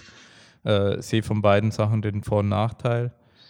Und ich glaube vor allem für Coaches, die wirklich richtig viele Leute betreuen. Es gibt ja sehr viele Coaches, die zwischen 50 und 100 Mhm. Athleten betreuen auch. Ja, wo ich jetzt immer mal wieder gehört habe. Ja, es ist eine andere Art von Betreuung, eine andere Das, Art von Coaching. das glaube ich schon Das auch, ja, auf jeden Fall. es direkt miteinander zu vergleichen ist schwer. Und auch nicht sinnvoll, Ähm. weil vielleicht auch die Bedürfnisse der Personen, die sich gewisse Coaches aussuchen, anders sind. Richtig, genau. Und ich wäre vielleicht dann eher die Person, ich persönlich, ähm, und jetzt sage, okay, mir reicht eigentlich eine Person, die ein bisschen meine Trainingsplanung Ja. mit übernimmt, damit ich im Alltag entlastet bin ähm, und es nicht selber Ja. machen muss. Und brauche vielleicht gar nicht sonst die intensivste Mhm. Betreuung und habe nicht mehr diese Probleme mit Unsicherheiten Ja, und so weiter, Fall. interpretieren nicht mehr Ja. zu viel rein nach, nach so vielen Jahren Training. Also ich trainiere äh, zumindest mit dem Zielkraft äh, über 20 Jahre und Powerlifting selbst, ja, sind es halt dann, äh, also Wettkampf-Powerlifting 7, 8. Äh, ich meine, wobei ich auch äh, nur hin und wieder angetreten bin, das letzte Mal auch 2019. Äh, seitdem bin ich auch nicht mehr angetreten. Also immer nur so sporadisch aus Spaß. Ich war nie so ein krasser Athlet, muss man dazu wirklich sagen. Ich war nie äh, hier jemand, der absoluten Fokus auf meine eigene Leistung äh, gelegt hat. Ich war sehr schnell dann primär im Coaching tätig, ähm, auch viel wegen Verletzungen und so weiter. Aber ähm, man muss eben sich selber kennen, als Athlet auch, also da wieder das Thema, glaube ich, Zusammenarbeit, muss sich selber als Athlet kennen, damit man weiß, was man braucht. Ja, und diese zwischenmenschliche Beziehung ist, glaube ich, für sehr viele Leute, vor allem am Anfang, sehr Genau, wichtig. so sehe ich das auch. Ja. Ja. Und einfach eine Stütze zu sein und die Person einfach so, vielleicht auch ein bisschen der Mentor manchmal zu sein. Auf jeden Fall. Äh, ich glaube, das habe ich auch in meinem Instagram-Post so gesagt. Äh, Der Coach soll auch Anlaufstelle sein, um Orientierung zu bieten im Informationsdschungel und in dieser Masse von Dingen, die es überhaupt Ja, zu lernen das erinnere ich gibt. mich. Ich erinnere mich an die Aussage, genau. Ja. Und Informationsdschungel, das trifft es unglaublich genau, äh, was eben durch Social Media jetzt inzwischen vorherrscht. Ich kann mich erinnern, als ich, ich über Powerlifting das erste Mal so ein bisschen informiert habe, äh, bin ich in irgendwelche Foren rein und habe irgendjemand gesucht, der Powerlifting macht. Genau. Ähm, Also es war bei mir nicht mehr so glücklicherweise, aber es war doch auch noch anders. Ja, ja ich glaube, das war bei mir dann 2013, ähm, wo ich dann Leute gesucht habe, die Powerlifting machen. Ja, und auch, ja, ich meine, Informationsdschungel zum Thema, äh, was glaube ich sehr interessant ist. Damals war es noch nicht mal wirklich so transparent, so was ist Equip Powerlifting Was nicht. und warum sind die alle so stark. Ja, klar. Äh, ja. und es gab damals kein Raw Mhm. Powerlifting so richtig, oder es kam dann langsam wieder Raw Mhm. Powerlifting. Äh, äh, ich müsste da jetzt nachschauen, 2013, wann jetzt dann die erste Raw DM war. Müsste ich jetzt lügen, ob das 2013, 2014, 2015 war. Ähm, auf jeden Fall ähm, habe ich dann auch nicht gecheckt, okay, warum machen die alle mehr? Und es kann ja heutzutage immer noch äh, das Gleiche sein. Du schaust entweder einen Powerlifting-Wettkampf, wunderst dich über das komische Ja, Equipment ja. vielleicht auch, oder du siehst Ergebnislisten von Powerlifting-Wettkämpfen und da steht ja jetzt, okay, es steht jetzt inzwischen, glaube ich, Equip da. Ja. Ich glaube, davor hieß Ja, oder ein Powerlifting. ähnliches Problem mit gerade Anfänger, die nicht, oder Anfänger, einfach Leute, die jetzt auch nicht so aus der Fitness-Space sind. Ist ein Wettkampf getestet oder nicht? Einfach so, vielleicht nicht an der Spitze, weil da die, Leistungen fast im Getesteten doch immer noch besser sind, aber einfach wegen, wegen der. Masse an Athleten, die alle ein gewisses Level haben und das halt auch sehr wichtig sein kann. Ja, definitiv. Es sind schon viele Dinge, da, da denkt man jetzt gar nicht mehr dran, äh, wie kann das dann überhaupt eine Frage sein? Also wie kann man sich diese Frage Ja. stellen? Die sind jetzt, wenn man dann länger im Sport war, ist es halt einfach schwer zu begreifen. Aber wenn man dann einmal zurückdenkt und sich denkt, wie wenig Ahnung man eigentlich am Anfang hatte, Ja. wo man den Sport ja eigentlich schon betrieben hat, Absolut. und man sich dann in Leute reinversetzt, die jetzt, okay, die haben jetzt bessere Informationen und vielleicht waren sie auf Pascal Sus YouTube-Channel äh, zu einem relativ hohen Prozentsatz äh, sogar. Auf jeden Fall. Ähm, ist natürlich äh, eine enorme Hilfe, weil er, es gibt halt viele Fragen, die er schon beantwortet, die wir dann nicht beantworten müssen. Wenn wenn die Leute Ja. Pascal Su schauen und dann auch noch verstehen, dass das zumindest eine seriösere äh, Informationsquelle ist, aber, aber, dann zwei Tage Ja. später stolpern sie über eine andere Infografik, die das Gegenteil behauptet und dann sind sie wieder lost. Ja. Weil ja auch das, Ja, ja natürlich gibt es das Einschätzen der, der Quellen halt eben dann schwierig ist, weil man den Kontext nicht schwierig, hat. ja. ja. Ja, das stimmt. Aber ja, ähm, genau. Wir hatten noch aufgeschrieben auch, wie soll die Kommunikation und die Beziehung zum Klienten aussehen? Ja, Ja, so was, also im, teilweise hast du es ja schon angedeutet, so, dass du es ja eher sehr intensiv machst ja, und eine sehr direkte Betreuung hast, erreichbar bist. Ähm, das ist im Prinzip das Coaching, wie du es dir vorstellst, wie du es wahrscheinlich auch selber gerne hättest? Ja, ich meine, man muss schon auch differenzieren. Ich sehe es mittlerweile ähnlich wie du. Ich bin noch nicht ganz so lange im Sport unterwegs. Aber wenn ich mir jetzt wieder einen Coach suchen würde, vielleicht als kleine Info, ich äh, coache oder programmiere für mich selbst, ähm, dann wäre das auch primär halt das, das Programming, wo ich darauf angewiesen wäre auch. Was aber auch sehr viel damit zu tun hat, dass ich umgeben bin von extrem kompetenten Personen und, und ein Trainingsumfeld habe mit, mit vielen Leuten, die besser sind als ich, ähm, also die bessere Lifter sind als ich und da auch immer Feedback erfragen kann. Ähm, das ist natürlich schon ein großer Vorteil. Ähm, aber ja, so würde ich es mir zumindest vorstellen, wenn ich äh, ein neuer Athlet wäre oder ein Athlet, der das benötigt. Ich denke, wir haben es größtenteils angesprochen. Ähm, was, was vielleicht noch interessant ist, ein bisschen darauf einzugehen, wo sind denn die Risiken? Also was ist quasi die, die Kehrseite davon? Und genau, also ich habe ja eigentlich ja. gesagt, intensive Betreuung. Ich würde auch sagen, ich freunde mich zu einem gewissen Grad mit meinen Klienten an. Ähm, das ist teilweise fast nicht nicht äh, machbar, weil man hat zusammen, man hat einen Wettkampf zusammen, super Erfahrung, man freut sich, man geht noch zusammen essen. Also es gibt dieses sehr, ja, es, es vermischt sich auch ein bisschen. Ähm, obwohl das sehr positiv sein kann, ist natürlich, ich weiß nicht, ob du es zu, zum Anfang angesprochen hast, was ist denn die Kehrseite? Geht Objektivität verloren beispielsweise? Ähm, und ich denke, da ist sehr wichtig, Objektivität wird zu einem gewissen Grad verloren gehen. Also man, man will sicher, dass diese Person Erfolg hat, was auch positiv sein kann, wenn ich mich mit, auch mit dem Erfolg des Athleten ja, nicht identifiziere, aber wenn ich halt da, da auch ich will, will, will, dass der Erfolg hat. Das kann fürs Coaching auch positiv sein. Man muss sich aber schlussendlich doch bewusst sein, dass man der Coach ist und halt eben nicht der Trainingskollege. Also das, das heißt, wenn es schwierige Situationen gibt, ähm, und die gibt's immer, und ich würde jetzt auch sagen, wenn man so intensiv mit den Personen kommuniziert, sieht man diese schwierigen Situationen besser. Also das ist ähm, entweder im Leben des Athleten schwierige Situationen gibt oder in der Kommunikation schwierige äh, Situationen. Ich hatte beispielsweise schon die Erfahrung, dass Athleten extrem stark äh, von mir äh, Input wollen, Dinge wollen oder Anpassungen wollen ähm, und gleichzeitig aber die Leistung nicht erbringen, also gar nicht trainiert haben. Das sind dann so schwierige Momente, wo, wo auf deiner Seite kommt nichts und auf, von mir erwartest du, dass ich das kompensieren kann. Und man muss sich einfach bewusst bleiben, dass man der Coach ist und dass es eine professionelle Beziehung ist, doch. Und auch die professionelle von der privaten Beziehung trennen muss und schwierige Themen ansprechen muss.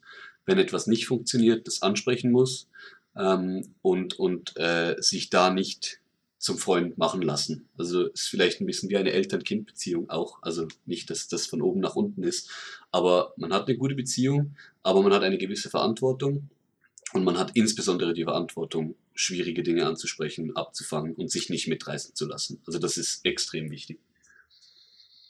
Ja, definitiv. Ja, die Zusammenarbeit ist ein ganz großer Punkt.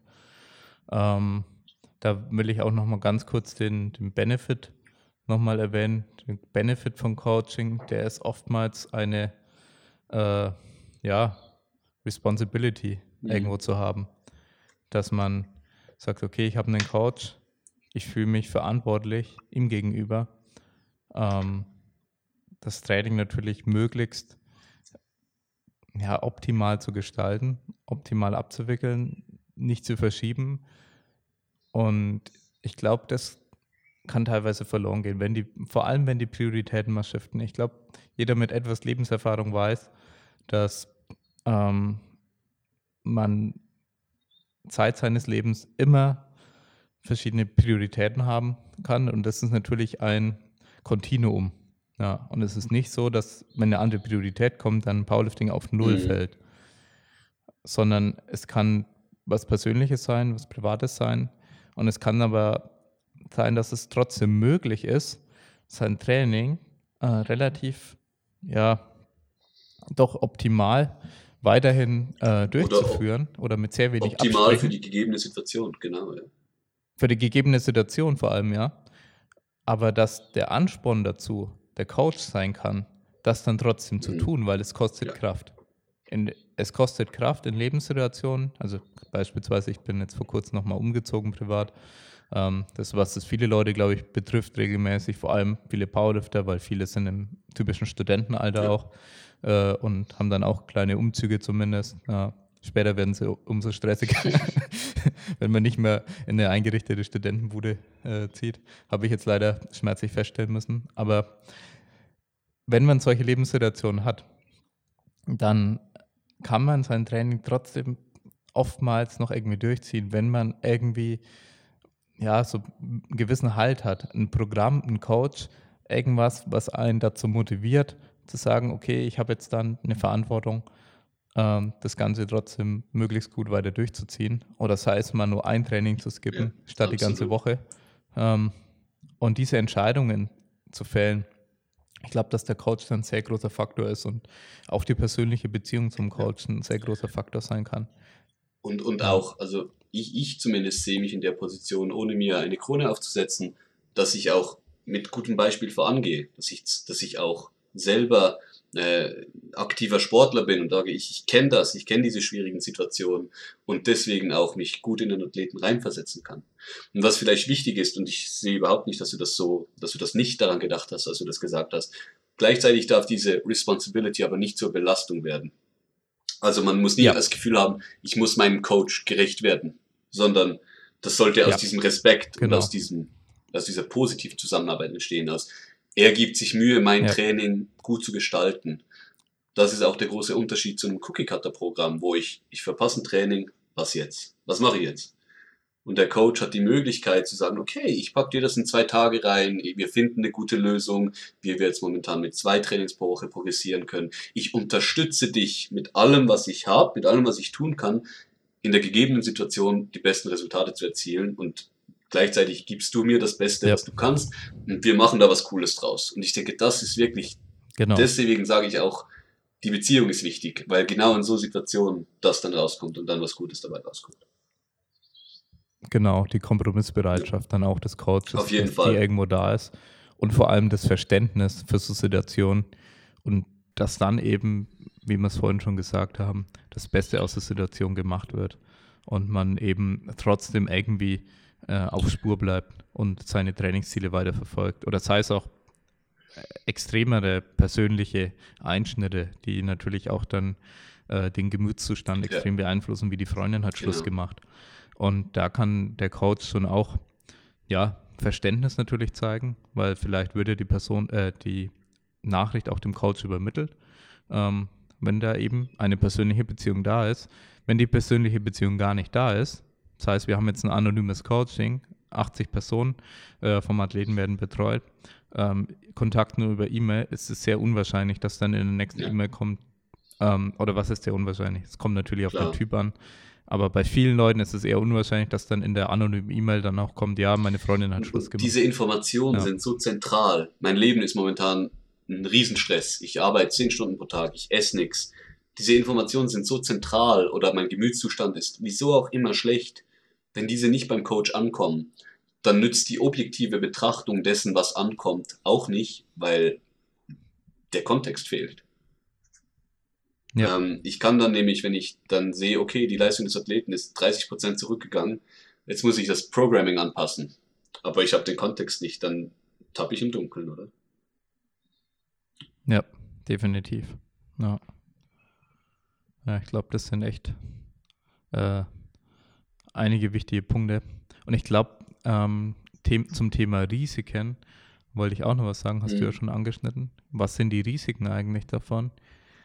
Die Risiken können auch, und da muss das Verständnis von den Athleten irgendwo da sein, eine Überlastung beim Coach selbst sein. Nämlich, dass er sich zu verantwortlich fühlt für die, all die Personen, die er eben betreut, ähm, was ich auch schon ein bisschen durchlaufen mhm. habe.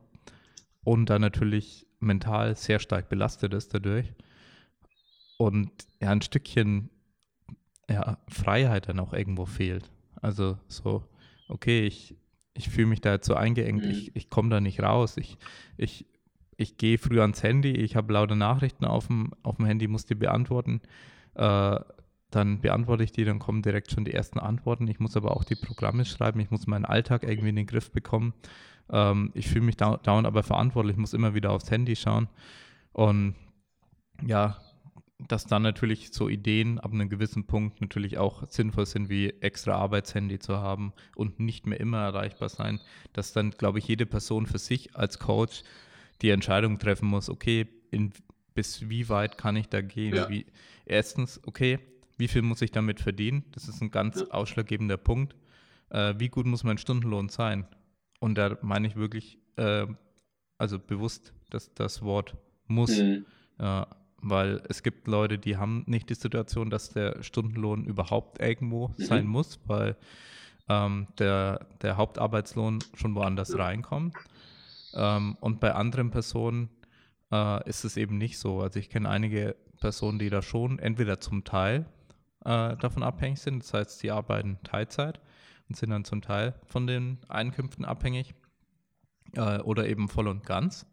Ja, und da muss man wirklich sagen, okay, ähm, man kann Gutmensch sein, wie man will. Irgendwann muss äh, das Brot auf den Tisch. Ja. Und Ja, ich denke halt, man muss hier ganz klar, wir sind jetzt hier in einer anderen Sparte oder hier geht es eigentlich nicht mehr um die Coach-Athleten-Beziehung, hier geht es um die Coach mit sich selber Beziehung. Ähm, weil zumindest meiner Meinung Ja. nach, äh, und das resultiert auch aus dieser professionellen Beziehung, die doch noch da ist, in der Theorie, in der Praxis wird es nicht so sein, aber in der Theorie der Coach versuchen muss und dafür verantwortlich ist, das nicht auf die Athleten abzuwälzen. Also der Coach muss da mit sich selber einen, einen Weg finden, auch mit sich selber ähm, Ja. ehrlich sein. Aber hier, das ist eigentlich so das Segment für Coaches, so überlegt euch gut, was könnt ihr überhaupt leisten, was wollt ihr leisten. was könnt ihr dauerhaft Ja. leisten? Weil wenn ihr den Leuten was Ja. versprecht und dann damit anfangt, das so zu machen, dann ist es teilweise wieder schwer, es den Leuten Auf jeden wegzunehmen. Fall. Und ich habe gemerkt, dass es in meinem Fall auch dann das Problem war, als ich dann mal gesagt habe, hey, wir müssen die Kommunikation einschränken, ich schaff's Ja. nicht mehr. Na, Ja, so das, genau, das wäre eine Ja. sehr ehrliche und professionelle Kommunikation mit dem Athleten.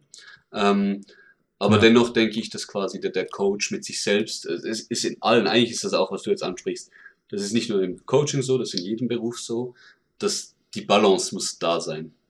Der Job darf nicht überhand nehmen. Ähm, und klar, manchmal, ähm, wenn es um die Existenzgrundlage geht, ist es sicher schwerer, dann ähm, entsprechend sich da korrekt zu verhalten.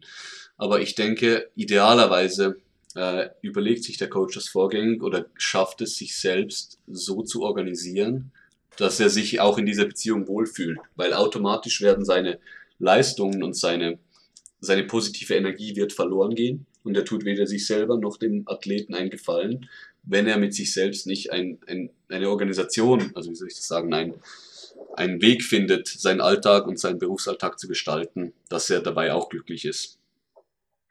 Ja, genau. Und ich glaube, das äh, Verständnis für die Athleten, äh, von den Athleten ist dann auch eben sehr wichtig. Und da muss man eben auch als Athlet, wenn man jetzt ein Coaching sucht, ganz genau wissen, wie es beim Coach aussehen kann. Ja. Also erstens, okay, in welcher Situation ist mein Coach? Also die Situation ist unglaublich individuell. Ja, wie gesagt, von, okay, ich habe einen ganz normalen Hauptberuf zu, okay, ich arbeite nur Teilzeit und das ist eine wichtige Einkommensquelle für mich oder ich mache das sogar Vollzeit. Ich persönlich war zum Beispiel nie äh, finanziell voll abhängig vom Coaching und ich hätte das mit meinem ähm, Coaching-Umfang, den ich damals angeboten habe und im Verhältnis zum Preis hätte ich das auch nicht machen können, finanziell. Ähm, aber wie gesagt, da ich in einer Situation war, wo ich es dann anders gestalten konnte, Mhm. aus, aus finanzieller Sicht, ähm, habe ich eben das ge gemacht, was für mich wichtig war, als Coach Ja. zu liefern. Also wo ich gesagt habe, okay, das will ich als Coach einfach liefern. Äh, mir egal, dass dann der Stundenlohn nur noch drei Euro ist oder was Und, auch immer. und wie gesagt, das Ja. muss auch nicht zwingend schlecht sein für die Athleten, sondern es gibt vielleicht Athleten, die sagen, okay, äh, diese Art der Kommunikation entspricht mir jetzt nicht mehr, ich muss mich neu orientieren. Aber es gibt Athleten, denen das total entspricht. Und ich glaube, deswegen ist es einfach wichtig, Ja. klar, wie du gesagt hast, den Athleten auch bei Beginn der, der Coaching-Beziehung klar zu sagen, was kann ich liefern, was will ich langfristig liefern, was kannst du zumindest als Ja. Basis erwarten und dann, dann gibt es vielleicht Dinge, wenn ich Zeit habe, kann ich die leisten und sonst nicht. Aber da auch halt, wie wenn man ein Produkt kauft und eben die, die Professionalität ist wirklich ein wichtiger Punkt, die darf in dieser, sogar wenn ich einen sehr guten Freund coache, ähm, da ist es vielleicht nochmal schwieriger, aber auch da darf die Professionalität schlussendlich nicht verloren gehen, weil genau wie ich sage, ich mache das gut, ich verlange Geld von dir dafür, ähm, dann muss ich das Produkt auch entsprechend gestalten. Es ist wie wenn ich eine Pizza kaufe, dann weiß ich auch, ist da Fleisch drauf, ist da kein Fleisch drauf, ist da, äh, wie viel ist Ja. das, wie viel kostet die? Und ich kaufe nicht einfach irgendwas. Und diese Professionalität muss gewährleistet sein, egal in welcher Situation. Auch wenn ich das nur nebenbei mache, wenn ich ein Produkt anbiete für einen Preis und Geld dafür verlange, ob ich das aus Spaß mache oder nicht, die Person bezahlt mich und ich muss klar kommunizieren, was kann ich leisten, was will ich leisten und was kannst du erwarten. Ja, ja, ich glaube, das äh, ist noch ein Punkt, wo die Coaching-Szene auch im deutschsprachigen Raum noch sehr viel erwachsen werden muss, weil ja, jetzt sind wir ja bei einer Zeit angelangt, wo es jetzt ein sehr umfangreiches Coaching-Angebot gibt, äh, wo auch manche Coaching-Angebote wieder gegangen sind. Also es gibt jetzt schon eine Zeit lang wirklich ein Coaching-Angebot und wirklich ein transparentes Coaching-Angebot. Das heißt, es gibt nicht nur, hey, ich, ich kenne da einen Kumpel, der macht Coaching, mhm. sondern äh, es wird nach außen getragen, es wird beworben. Und ich glaube, dass es sich jetzt auch langsam immer mehr in die Richtung entwickelt wird, äh, zukünftig. Was biete ich eigentlich genau ja. an? Ja, ich glaube, dass ich da schon erste Tendenzen entdeckt habe. Äh, was biete ich als Coach denn eigentlich wirklich an? Und ja, ich glaube, da wird sich noch einiges weiterentwickeln und die Leute, die Coaches werden jetzt immer mehr drüber nachdenken, nachdem jetzt viele der Coaches, weil wie gesagt, Powerlifting mhm. ist neu hier, Raw Powerlifting vor allem, ähm, jetzt sind die ersten Coaches oder die, die erste große Anzahl an Coaches hat jetzt erst ein paar Jahre äh, hinter sich äh, und kann halt reflektieren, okay, wie ist es jetzt eigentlich so gelaufen mit dem, was ich anbiete? Ist es realistisch? Kann, kann, kann und will ich das für den Preis ja. weitermachen? Ist es mir das wert? Ähm, ist es ein persönlicher Benefit für mich oder werde ich monetär genug entlohnt äh, dafür? Und das war ja auch ein ganz wichtiger Punkt, weswegen ich dachte, es ist ein sehr interessantes Thema, weil ich eben schon anderen Input auch gekriegt habe mit, okay, ein Coaching äh, soll funktionieren, es muss ein gutes Programm sein, äh, Coaching äh, oder Athletenbeziehung sollte nicht persönlich werden, nicht freundschaftlich werden. Äh, man sollte sich da, also wie gesagt, das ist jetzt nicht O-Ton, ja, sondern äh, andere Ansichten, sage ich jetzt mal, äh, die auch äh, durchaus vertretbar sind. Ähm, dass man sagt, okay, ich, ich will eine Dienstleistung zur Verfügung stellen, aber es, es soll eine sachliche Dienstleistung sein und gar nicht unbedingt ähm, jetzt einen, einen, neuen Freund jetzt dadurch mhm. kennenlernen. Ja, und ja, wie kann man da die effizienteste Lösung vielleicht bieten? Es kann sein, dass es ja einfach äh, zeiteffizient das Coaching und vielleicht auch dann rein theoretisch zumindest, wenn man es auf den Preis umwälzen würde, ähm, vielleicht auch die Preis-Leistung dadurch für viele Leute immens mhm, steigt. Mhm, ähm, wenn man dann sagt, okay, ich habe jetzt da komplett festes, festgelegte Systeme, ich mache an dem und dem Tag das und das und arbeite Vollzeit äh, als ja. Coach, habe 80 Klienten und arbeite die aber so gut wie es geht äh, durch und konzentriere mich aber auf jedes einzelne Programm, wenn ich die Programme ja. anfertige. Ähm, aber dadurch muss ich eben mich ein bisschen abkapseln, dass ich mich dann jeweils auf den einen immer konzentrieren kann, wenn ich an dem mhm. einen Programm arbeite, das Feedback verarbeite, was ich beispielsweise per Mail gekriegt habe. Ähm, und dann eher eine Systematik dahinter. Und dass man sagt, na, ersetzt die persönliche Beziehung durch eine gewisse mhm. Systematik, hat eine andere Dienstleistung, die man im Endeffekt dann anbietet.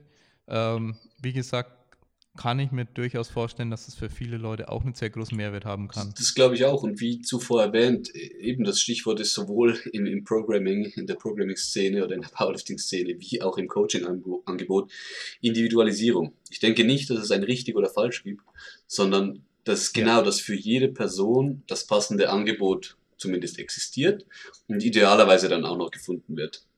Also, dass beides auch ja. parallel laufen kann. Und je transparenter das ist und je professioneller das wird, ähm, desto klarer auch die Leute, dass sich dann das aussuchen können, was, was für sie passt. Und ich denke, beides ist weder falsch noch richtig, sondern beides ist perfekt und für die richtige Person. Ja, genau.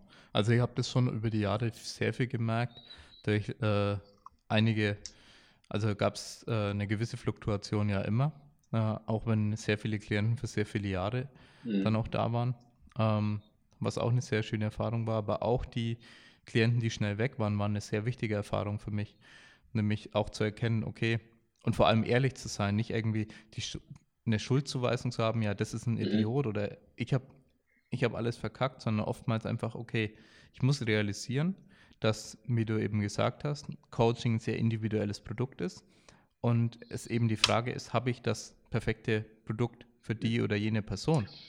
Ja, und das war eben oftmals Genau. nicht der Fall. Hat, ha- hattest ja, du jedes Gefühl, mit der Person lief alles perfekt, war alles super und dann ging sie plötzlich. Äh, vielleicht Ja, einmal. Aber doch eher selten, selten. sondern es sind oft die Personen, wo Ja. irgendwie, ah, es passt nicht so ganz, es läuft zwar, vielleicht macht die Person sogar Progress im Ja, genau. Training, aber irgendwie, ah, und dann, und, und dann, Irgendwie, ja, dann passt halt nicht, ja. Ja.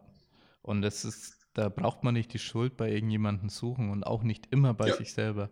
Ähm, weil es bringt ja gar nichts, sich da um, äh, um 180 Grad zu verbiegen, weil eine Person was ganz anderes Ja. braucht, sondern man dann vielleicht so ehrlich sein muss, okay, ähm, also ich habe das tatsächlich äh, sehr oft gemacht. Ich habe Leute weggeschickt, aber nicht irgendwie böse, sondern gesagt, hey, es gibt äh, sehr gute Mhm. Alternativen, die vielleicht besser geeignet sind, habe die weiterempfohlen.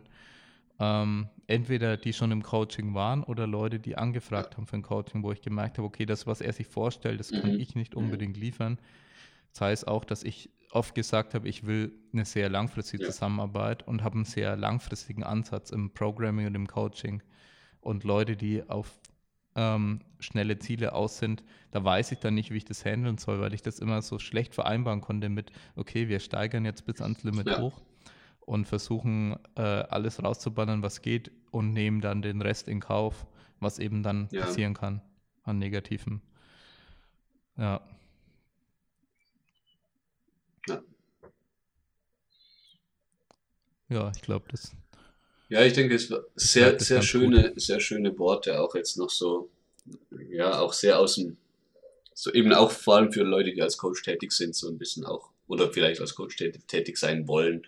Äh, das sind ja wichtige Gedanken, die sich sicher jeder macht und auch ein schöner so, also als Abschluss von dem Segment, so, hey, äh, es, es gibt auch nicht immer, ihr könnt nicht für alle perfekt sein, es gibt nicht die perfekte Lösung, ähm, sondern eben, es muss halt, es muss für euch passen, wie auch zuvor, es muss von der Energie, von der persönlichen passen und es muss für die richtige Person passen und man kann sich nicht äh, in 180 Richtungen verbiegen, damit es für alle passt. Dann passt für einen selber nämlich vielleicht schlussendlich nicht mehr.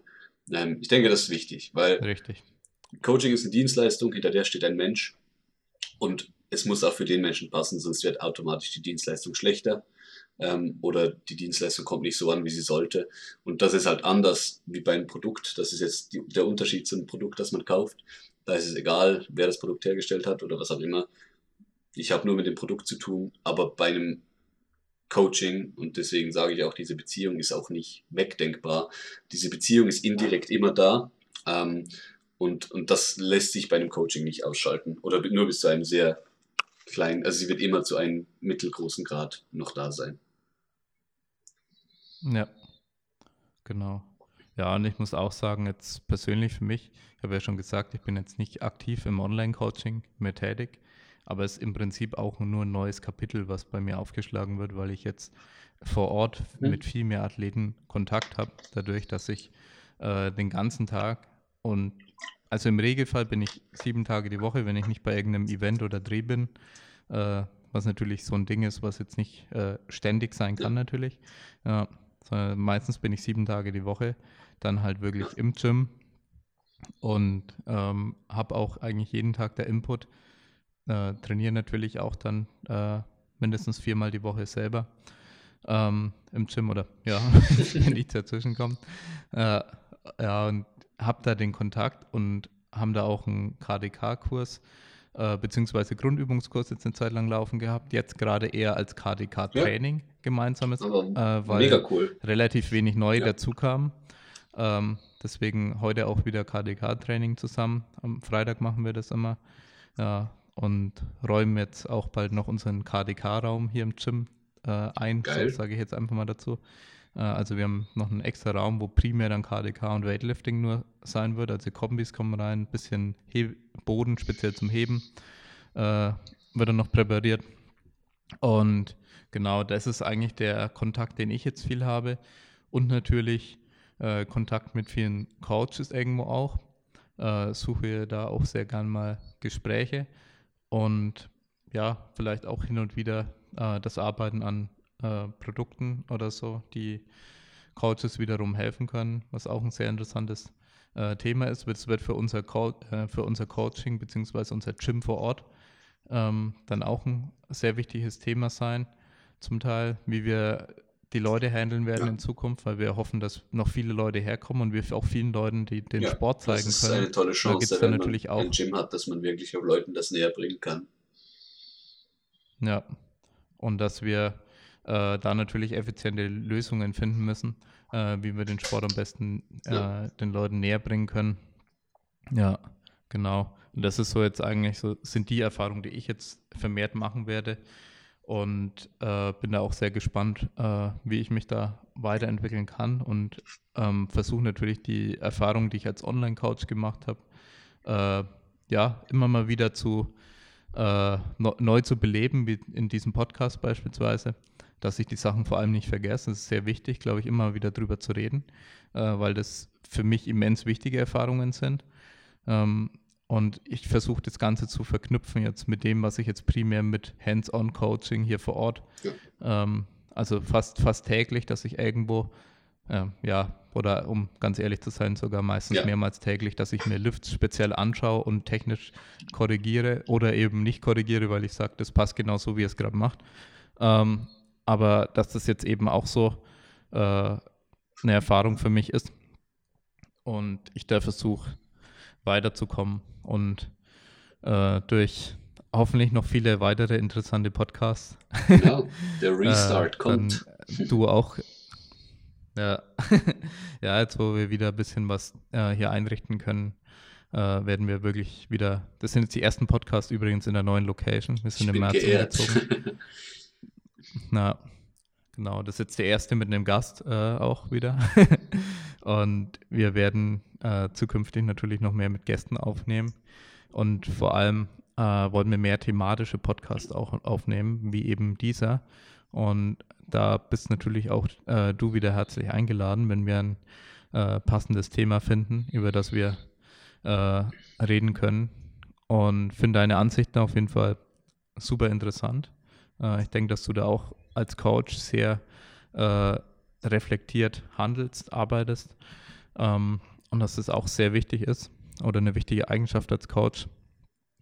Und ähm, ja, ich denke, da wurden sehr viele interessante äh, Aspekte von der Coaching-Athleten-Beziehung äh, benannt, äh, die wir ja hoffentlich nach außen äh, bringen können. Ja, oder nach außen tragen können durch den Podcast.